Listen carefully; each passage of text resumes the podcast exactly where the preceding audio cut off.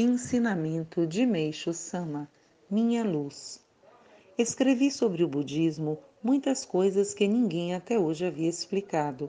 Os leitores talvez surpreendam-se, mas todo o meu conhecimento eu obtive através da revelação divina. São revelações que não tinham sido feitas até agora devido ao fator tempo.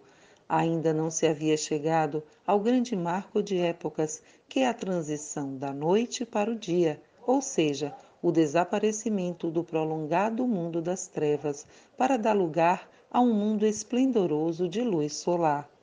Entretanto, embora fosse um mundo de trevas, podia-se enxergar alguma coisa, pois existia a luz da lua, e o homem se contentava em ter pelo menos esse pouco.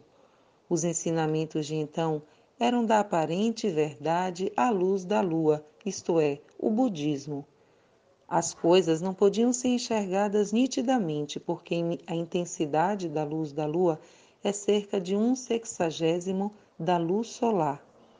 Durante a noite é óbvio que nada se enxergava direito, inclusive as religiões. Por isso, os homens se encontravam desorientados e não obtiveram a verdadeira tranquilidade.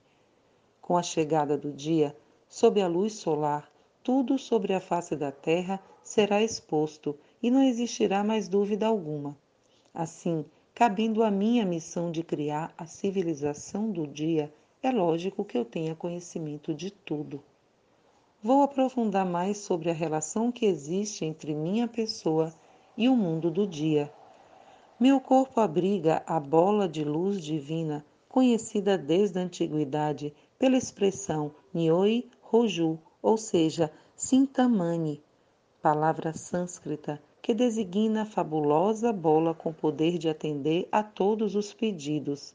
Já me referi a isso antes, mas vou explicar mais detalhadamente.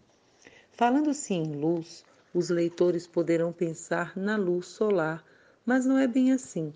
Na verdade, trata-se da união do Sol e da Lua então, como a natureza da luz que se abriga em meu corpo é constituída por esses dois elementos extremos, forma-se a trilogia fogo, água, terra, já que o corpo é constituído pelo elemento terra.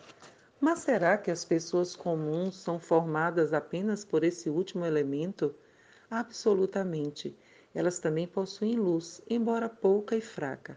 Minha luz, no entanto, é extraordinariamente forte, é milhões de vezes superior à de uma pessoa comum, ultrapassando os limites da imaginação, talvez seja infinita. Tomemos como exemplo as letras do Omamori, que tenho escrito quase que diariamente.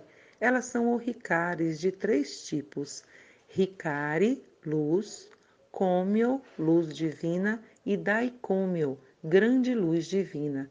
Colocando-o colocando junto ao corpo, manifesta-se imediatamente a força capaz de conseguir curar as doenças. Tal poder se deve à força da luz irradiada da palavra escrita por mim, o Ricari. Entretanto, nunca precisei rezar ou fazer qualquer coisa especial para escrevê-la. Simplesmente escrevo rapidamente, palavra por palavra, Levo em média sete segundos em cada uma e escrevo facilmente cerca de 500 por hora. Com apenas essa folha de papel, milhares de doentes podem ser beneficiados. Doravante, mesmo que eu conceda milhares ou milhões de orricari, o efeito de cada um será o mesmo.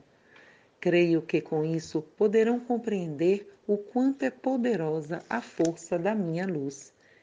Shijo Tengoku número 36, em 25 de maio de 1952, extraído do livro A Verdadeira Saúde Revelada por Deus.